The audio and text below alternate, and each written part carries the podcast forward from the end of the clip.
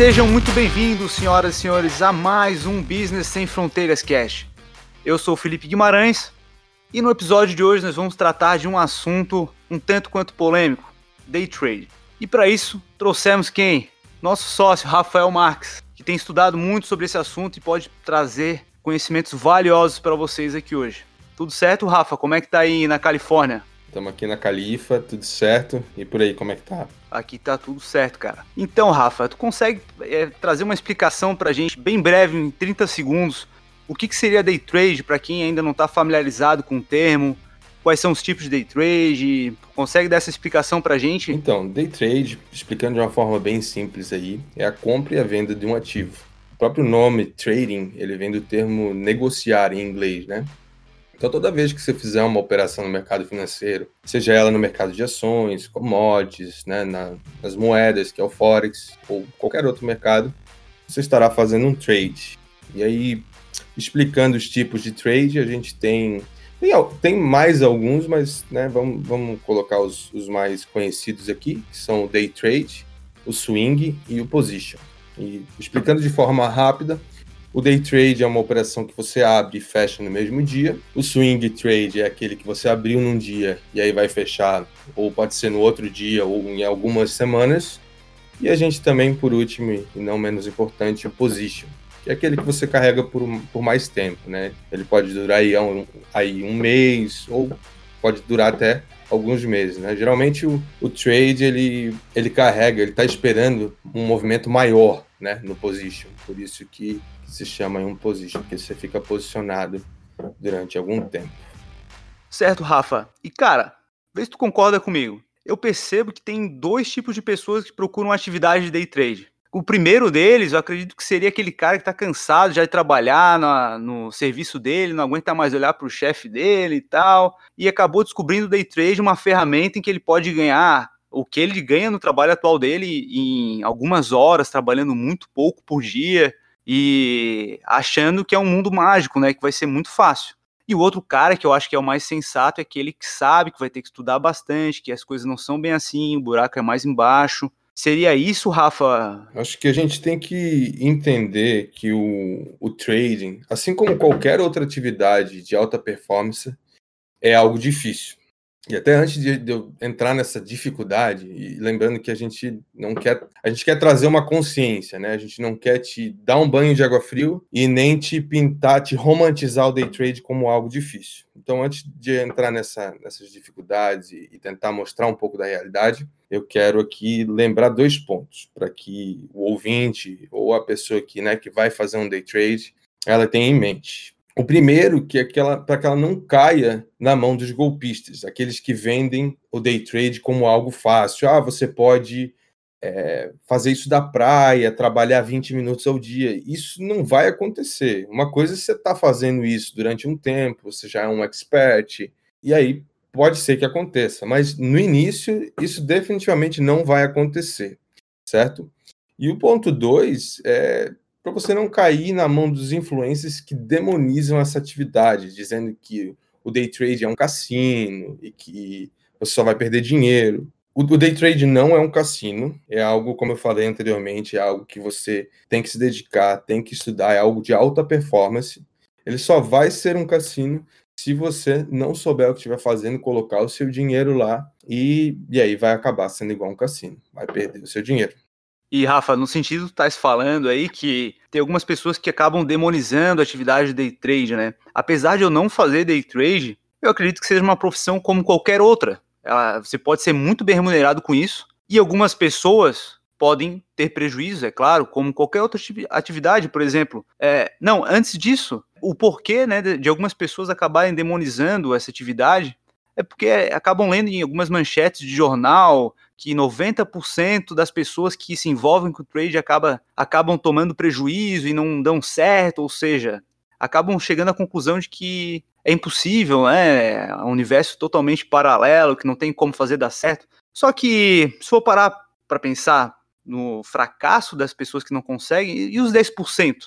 Existe um, um grupo de 10% de pessoas que conseguem ter um sucesso nessa área. Então, ou seja, não é tão impossível assim. Porque se comparado com outras atividades, se a gente pegar uma manchete do Sebrae, lá vai dizer que mais de 50% das empresas que são abertas acabam quebrando nos primeiros anos.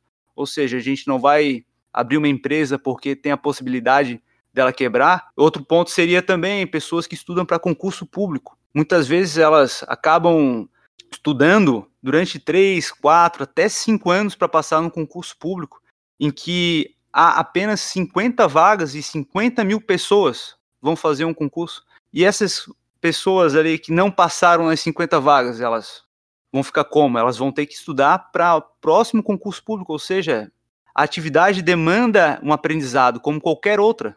Antes de você se envolver com ela, você precisa entender de fato o que, que aquela atividade requer de conhecimento, né? Não só entrar ali achando que vai ganhar dinheiro fácil, né? Não, não há nenhuma possibilidade de você ter sucesso nessa atividade sem estudar muito. Eu gostei da analogia aí que tu fez de você mostrou algumas atividades que requerem, que requerem esforço, né, estudo, e esse estudo ele é acima da média para que ocorra algum resultado, né? E no day trade a gente conta com mais algumas coisas, como você tem que cuidar do seu mindset, você vai ter que saber lidar, administrar esses momentos críticos que você vai tomar o, o loss, para que você consiga vencer a estatística de que só algumas pessoas sobrevive no mercado depois de alguns anos. E além desses pontos que eu acabei de citar, no trade a gente tem um plus. É, nem todas as pessoas nasceram para fazer day trade, porque pense comigo, o cara ganhou um salário mínimo durante, sei lá, 10, 15 anos. Aí ele vai lá, leu a manchete de que pode fazer aquele mesmo valor em alguns minutos. Putz, o cara pensa, nossa, foi amor à primeira vista. E aí ele começa a se perguntar por que, que eu não, não conhecia essa atividade antes. E aí você descobre que aquele salário que você demorava aí 30 dias para fazer e que às vezes ele não durava né, mais de dois dias na tua mão, você pode fazer em poucos minutos no day trade. E aí às vezes as pessoas chegam para mim e perguntam: isso é verdade? Isso é mentira? E aí eh, não é algo assim simplista de explicar, né? Eu, eu, sempre tento responder sim e não. Aí as pessoas olham para mim, como assim sim e não? Seja, tome um lado. E aí aqui é outro ponto que eu quero deixar bem claro. Aqui no Business Sem Fronteira, a gente sempre vai tomar um lado, nem que isso nos custe caro. Aqui ou vai ser quente ou vai ser frio, tá? Já quero deixar bem claro aqui para o nosso ouvinte que essa é uma promessa nossa. E aí, voltando, o porquê que eu falo sim e não. Quando eu falo sim e não, é porque eu tento ter um cuidado para que você não perca seu dinheiro tão suado, tá? Quando eu falo sim, é porque eu, eu sei que isso é possível, pessoas fazem esse dinheiro em, em minutos, algumas, algumas delas até em segundos, mas quando eu falo não, é porque eu quero te alertar que você não vai conseguir fazer isso no seu primeiro mês ou nos seus primeiros meses, talvez até no seu primeiro ano. Isso é uma coisa para o profissional, aquele cara que estudou, que aquele cara que botou o pé na água, que começou a colocar uma parte do capital, viu que aquilo podia ser para ele. Cara, e nesse sentido tá se falando aí, me fez lembrar aqui de, um, de uma entrevista que eu vi do o Fernando Roxo entrevistando um amigo dele que é trader, o Felipe hum, Cassins, não, não sei se tu conhece. Então, o Felipe Cassins, ele é trader, ele ganha vida fazendo isso, ele paga as contas dele fazendo isso já há 15 anos, se eu não me engano. E ele, ele fala bem isso aí, cara, que é possível ganhar dinheiro com trade, porém, tu precisa é, não se expor ao risco dessa forma em que tu vai perder tudo. Ele mesmo falou, cara, eu tenho uma reserva que eu consigo me manter durante um ano. Se eu não ganhar nada durante um ano, eu consigo bancar todas as minhas despesas minhas, da minha família, dos meus filhos, né? Então ele tem essa segurança. E ele fala até que, cara, tem que estudar bastante, que não é fácil. Apesar dele gostar muito da profissão, tem dias que ele sai com a perna balançando de tanta emoção que é operar dessa forma, né? E algo muito importante no, no, no day trade é o mindset. Né? Eu divido ele em, em, duas partes. Uma parte que é a ganância e outra parte que é o, é o desespero, né? Se você estiver ganhando, que é quando eu falo da ganância, automaticamente um, pensamento vai botar na sua cabeça. Putz, acabei de fazer 200 reais em 5 minutos. Se eu continuar assim, em uma hora eu vou ter 2.400 reais. Nossa, se eu manter isso por 8 horas, eu farei quase 20 mil. E na prática isso não vai acontecer. E se você não cuidar dessa voz que, que acabou de, de brotar na tua cabeça e, e fez você ter esse pensamento, esses primeiros 200 reais que você conseguiu tirar do mercado, você vai devolver e, na melhor das hipóteses, você vai sair zerado. E muitas vezes você não, só, você não sai só zerado, você ainda vai devolver, às vezes, até a tua mãe. E nesse, nesse momento que você devolveu até sua mãe, tu vai até pensar, nossa, por que, que eu não devolvi minha sogra em vez da minha mãe? Cara, ô Rafa, e nisso aí que tu falou, tem uma frase do Nathan Rothschild que se encaixa perfeitamente, cara. Ele fala o seguinte: que é preciso muita audácia e muita cautela para ganhar muito dinheiro. E quando se acumula muito dinheiro, é preciso 10 vezes mais inteligência para não perdê-lo. É exatamente isso aí que tu falou, cara. O cara tu começa ganhando, ganhando e até chega um ponto em que você tem tanto dinheiro ali que tu precisa de muito mais inteligência para poder controlar aquele patrimônio que tu acabou acumulando, para não perdê-lo, né? Que acaba acontecendo. Exatamente. E, de, e daí depois tem o desespero, que é aquele cara que começou a perder o dinheiro. Ele botou uma grana lá, às vezes era uma grana a mais do que ele tinha, não era o dinheiro só para especulação, ele colocou porque alguém falou que né, ele ia ficar rico de forma rápida. E aí. Vai, esse é o pior de esse todos. Esse é né? o pior de todos, cara, porque às vezes ele tá perdendo e ele vai lá e dobra o lote, cara. E é, é, o, é o que mais faz quebrar conta, entendeu? E se você é um trade iniciante, você tem que. Se você não sabe o que é isso, risco da ruína, para o podcast agora, vai lá, dá uma olhada no que é isso, depois volta aqui. Porque nós, seres humanos, a gente tem muito mais facilidade de nos abalarmos com as perdas do que aquilo que a gente ganha. Então, esse é um ponto muito importante só dando uma pincelada no risco da ruína, por que, que a gente quer tanto que você saiba que porque é aquele que te tira do jogo, é aquele que onde você quebra a conta. E eu falo isso porque nós seres humanos a gente é muito mais propenso a se abalar com os nossos losses do que aquilo que a gente ganha. Por isso a gente tem que se controlar. Se você tem um plano, se você está fazendo isso, tá tudo bem. Você precisa né, estudar, saber que precisa treinar esse mindset e caso você atinja sua perda diária, cara, para o computador, desliga o computador, vai fazer alguma coisa e no outro dia reseta e volta. Porque é, é isso que acontece na prática. O pessoal ele dobra o lote porque ele quer recuperar aquilo que já tinha perdido. E aí onde fica fica algo sem fim. Ele perde, perde até chegar no famoso risco da ruína.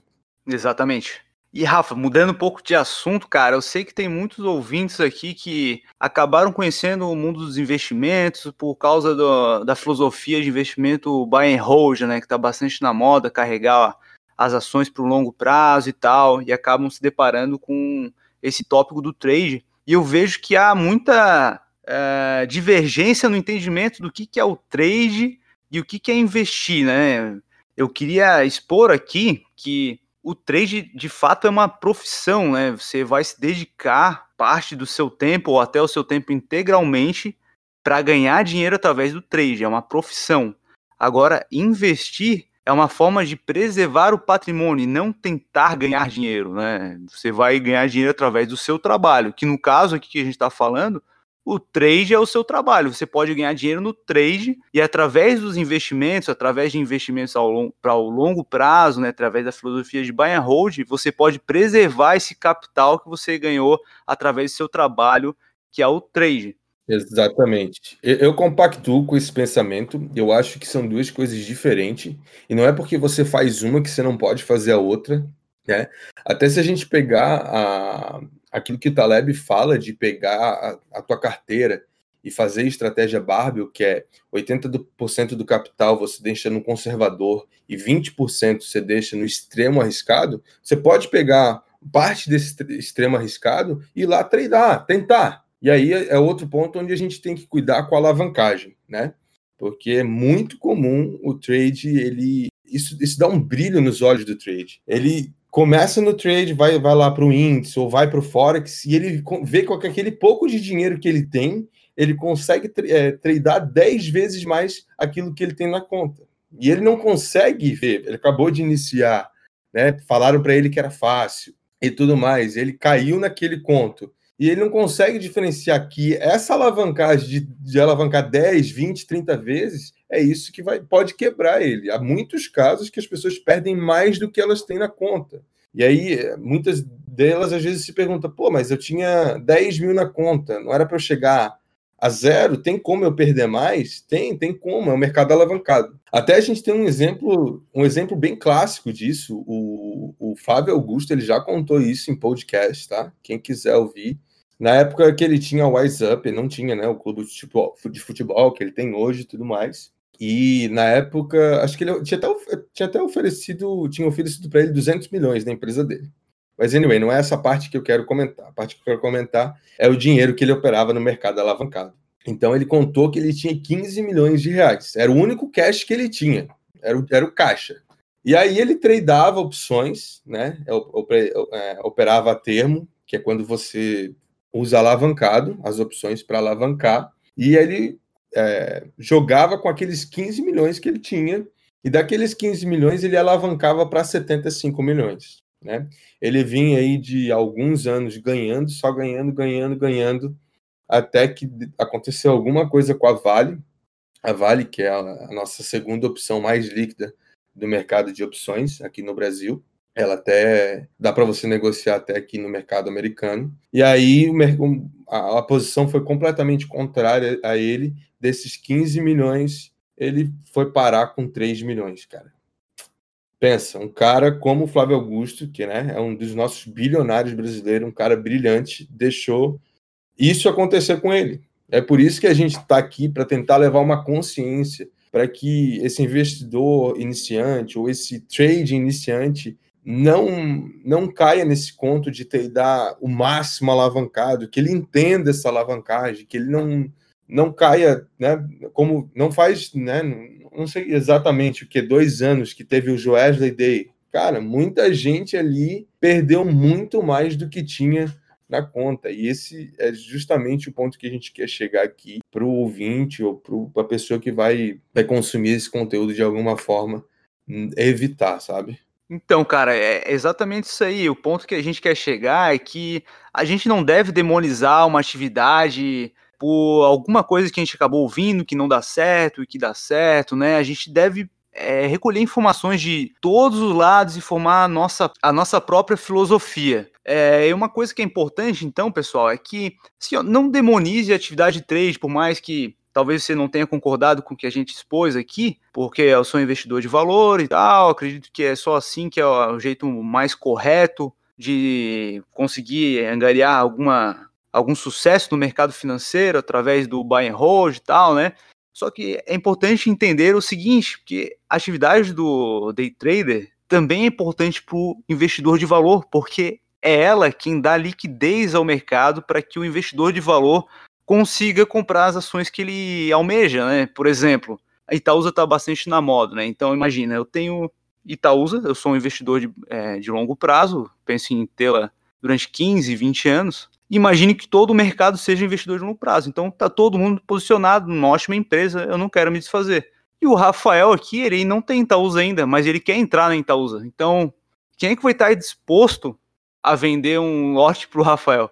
Eu acho que ninguém, né? Então, quem acaba dando mercado, é, liquidez ao mercado são os próprios day traders. Então a gente aqui a gente quer trazer uma consciência para o investidor, para ele saber o que está fazendo. E o day trade é, é, mais uma opção. É um mercado difícil, assim como qualquer, qualquer outra atividade que requer alta performance, só algumas pessoas vão ter sucesso. Mas é, é como eu falei, vai, cara. Se você acha que isso pode ser para você, não deixa essas outras pessoas que demonizam o day trade, se é, tirarem, roubarem o teu sonho, que hoje que a gente mais vê nessa sociedade, né? na sociedade hoje, é pessoas umas roubando as, os sonhos das outras, e é de, definitivamente o que a gente não quer aqui, mas a gente não quer também romantizar e deixar você se levar que isso é algo fácil. Show, Rafa. Eu acho que a gente já está se assim, encaminhando para o final aqui, né, Rafa? Tu tem mais algum ponto que tu quer esclarecer, que tu acha importante? Eu acho que a gente já exauriu esse assunto por hoje aqui. Cara, a gente já, já pontuou ali, acho que tudo que eu, que eu queria falar. Né? Dentro do, do trade aí tem várias, tem várias vertentes. Aqui eu vejo que é mais importante aí. Não mais importante, mas são aqui o investidor tem que entrar mais consciente, é de ter esse mindset, de ter um mindset correto né, que ele não tenha nem ganância e que ele também não se desespere, que ele tenha um balanço entre isso e que ele tenha consciência do que ele está se alavancando ali, para que né, ele não seja aí pego pelo, pelo risco da ruína. Show de bola, pessoal. É um assunto bastante complexo, né, que pode ser aprofundado de diversas formas. Né? Acho que a gente conseguiu dar um panorama geral para a galera aqui. E, cara, fala pro pessoal aí o que, que eles têm que baixar aí. Então, pessoal, não sei se vocês já deram um confere. Na nossa bio tem o nosso e-book. É só clicar lá, tem um link, vai direto para o e-mail, e-book. É, não esquece de compartilhar com os amigos e dar aquele feedback para gente. É muito importante a gente saber o que, que você está achando. E também o que você achou sobre esse podcast, o que você quer ouvir nos próximos podcasts. E como é que a gente pode te achar aí no Instagram, Felipe? Cara, para achar o meu Instagram pessoal e o do Rafael, vai estar tá aqui na, na descrição do podcast, as nossas redes sociais. E não esquece de seguir a gente também lá no nosso Instagram do Business Sem Fronteiras, que é B Sem Fronteiras, certo, pessoal? Tá, pessoal, a gente está se encaminhando para mais um podcast. Foi um prazer estar com vocês aqui agora. E a gente se vê aí no próximo episódio. Um abraço.